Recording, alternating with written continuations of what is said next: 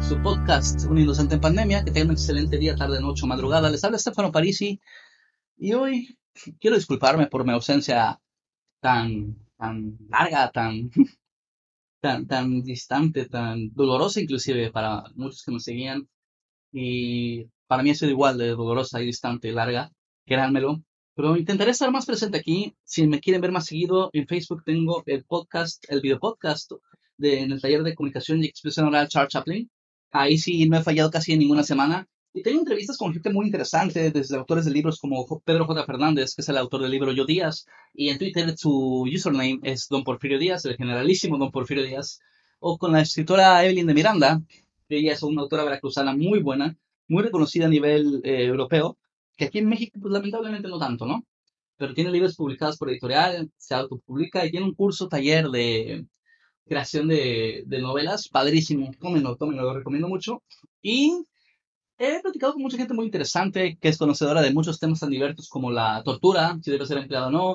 Hemos hablado acerca de cómo eh, inventar, inventar, tu discurso al, al, momento que lo necesitas.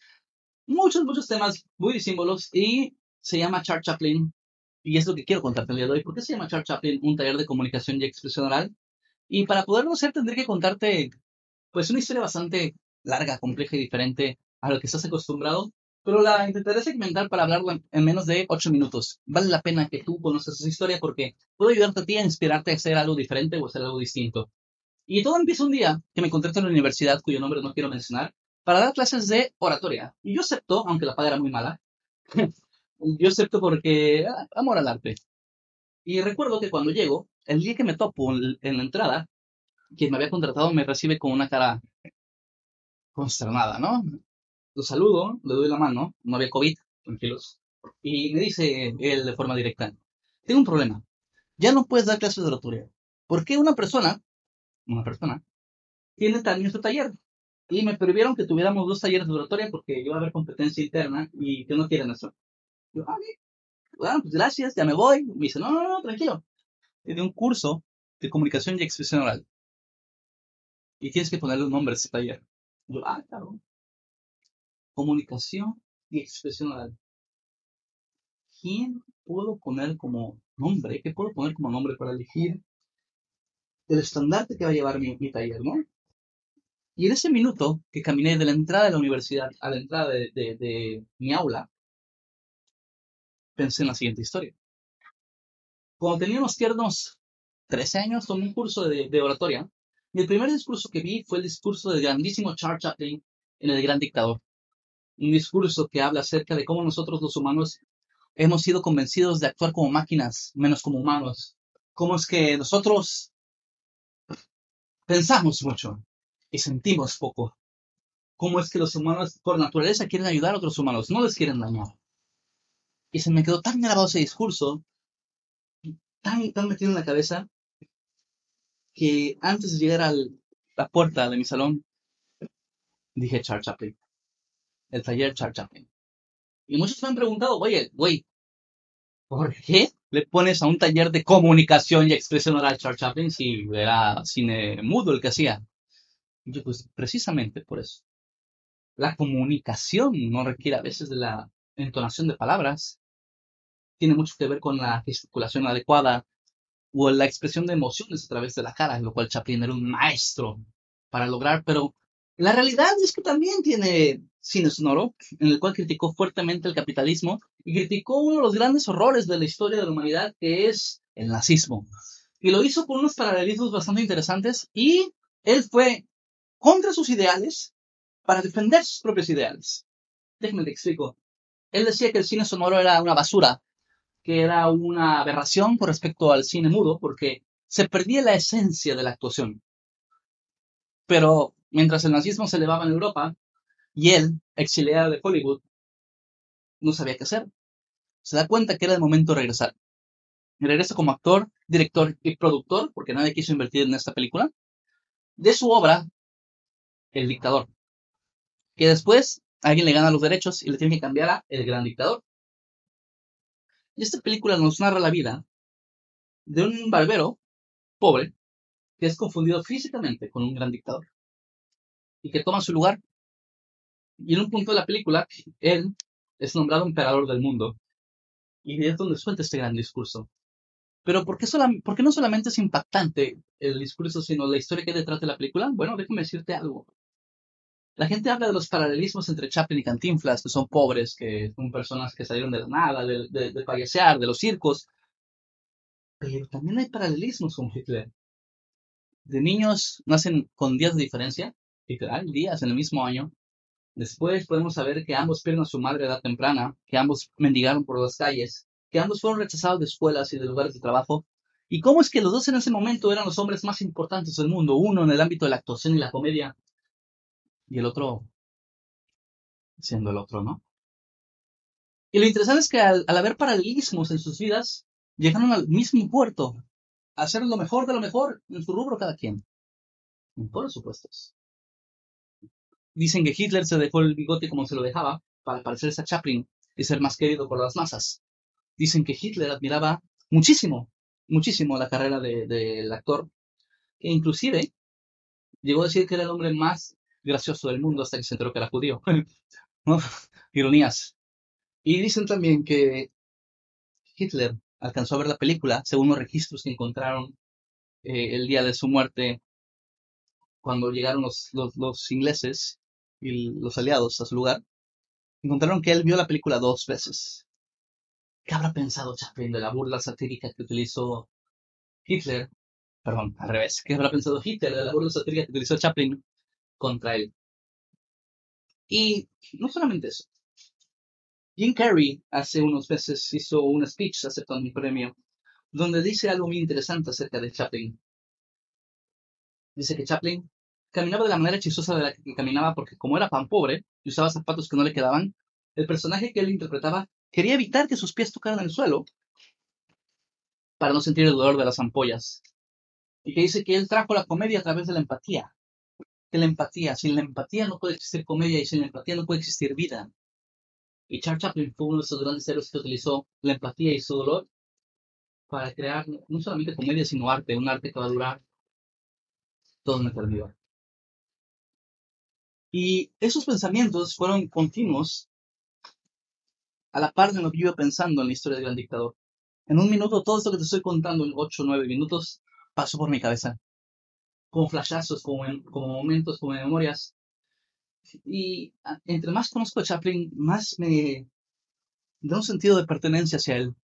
Y no porque yo sea dueño de la marca o del nombre, o porque se me haya ocurrido a mí, sino porque siento que Chaplin es parte de mi historia y de mi vida. Chaplin es un modelo a seguir, Charles es un modelo que me ha puesto a mí una vara muy alta que no quiero lograr nunca, ¿saben? Y comento todo esto no para hacerte sentir mal o para hacerte sentir culpable o para que tengas que creer que tienes que vivir como yo, como Chaplin. No, no, no, para nada. Digo este mensaje para que entiendas que a veces las acciones que uno hace determinan en qué te conviertes. Y hay que ver que estas mismas acciones, si tus ideales son fuertes, te pueden llevar a otro lugar totalmente misterioso, contrario, ni símbolo, cruel, feliz. No eres nadie para juzgarlo. Debemos aprender a creer en nosotros mismos y a creer que nosotros mismos podemos hacer algo diferente. Sacarnos el maldito estigma familiar, el maldito estigma social. Y yo sé que a veces las condiciones de vida no son las mejores para nosotros. Pero, ¿quiénes somos para juzgarlas? Decía Ortega y Gasset, yo soy yo y las condiciones que me rodean. Refiriéndose a que no se puede desprender uno del medio para convertirse en lo que uno era, pero yo creo un poquito diferente. Yo creo que sí se puede desprender. Si digo la frase completa, yo soy yo y el medio que me rodea, y si no defiendo, mi medio, entonces pierdo yo. Entonces también les digo que es, es válido defender su medio, defender sus condiciones, para no perder su esencia ni perder quiénes son. Pero para saber si tomar un camino o el otro, lo importante aquí es darte cuenta que tus acciones tienen consecuencias. Y darte cuenta que tus consecuencias afectan a otras personas. Yo te voy a preguntar, Las acciones y sus consecuencias que tú haces y tienes todos los días afectan a tu entorno de manera positiva o negativa. En mi caso me he dado cuenta que el 90% de mis acciones me afectan a mí de forma negativa, pero al mundo que me rodea de forma positiva. Hay un día desde el que no puedo tener mucho control a veces, porque la percepción de la gente hacia mí. Yo te pregunto a ti directamente, ¿eres capaz de asumir tu responsabilidad en este mundo sobre tus acciones, tu medio, tus virtudes, tus defectos? ¿Hacia dónde quieres llegar? ¿Hacia dónde vas a llegar? ¿Y qué vas a hacer cuando llegues? La búsqueda del placer, según Epicuro, es la máxima que existe en este mundo para vivir. La felicidad, según muchos otros pensadores, debe ser el estatus al cual debemos aspirar a alcanzar para poder vivir una vida plena y feliz. Difiero con hay dos. Creo y estoy totalmente convencido que el amor no existe, pero el placer nos hace creer que sí creo y estoy firmemente convencido de que confundimos nuestras, nuestras creencias personales como leyes de vida. Y creo y estoy firmemente convencido de que nuestro fin en esta tierra es ayudar, como decía Chapton. Es hacer el bien. Porque puedo hacer el bien, debo hacer el bien. No importa mis condiciones. Mucho menos recibir ayuda de alguien que considero que esté peor que yo mucho menos criticar a quien ayuda, aunque creamos que no tiene la autoridad moral para hacerla porque X, Y o Z. Este mensaje es para ti. ¿Eres consciente del daño que haces con tus acciones? ¿Eres consciente de la felicidad que creas con tus acciones? ¿O vas por la vida con un libro en la mano que fundamenta tu moral? Repartiendo librazos a quien se te ocurra porque no viven la vida como tú la quieres vivir, o como tú la tienes que vivir, o como tú te convenciste de vivirla. La crítica útil con una moral sustentada en lo que alguien te convenció, no es vida, es simulación. El verdadero placer de vivir está en dejar de pensar mucho y empezar a sentir mucho el verdadero placer de vivir y la, verdadera dificultad de vivir también. Radica en entender estas emociones que duelen, pero te engrandecen. Y te empiezas a dar cuenta que los sentimientos que emanan de ti, los sentimientos que logras hacer crecer en las demás personas, son lo que verdaderamente importan no acumular riquezas, no acumular placeres, sino acumular experiencias. Experiencias que te van a hacer sentir el verdadero placer y dolor del ser humano. Gracias por escucharme, gracias por escucharme, gracias por estar aquí, gracias por ser parte de, este podcast. Te invito a que lo compartas, me des tus opiniones con respecto a lo que dije el día de hoy. Y no menos importante, que vivas plenamente, que vivas feliz. Y yo sé que parezco motivador o que parezco pastor de una iglesia, no pretendo serlo, solo pretendo compartirte mis opiniones y también mis sentimientos con respecto a lo que es vivir y seguir viviendo. Si el dolor estaba presente en tu vida, hazlo tu fortaleza, hazlo tu inspiración y sé como Chaplin. Que del dolor nació el arte y del arte nació la felicidad de un mundo entero, de un eco que resuena en la eternidad. Nos vemos la próxima.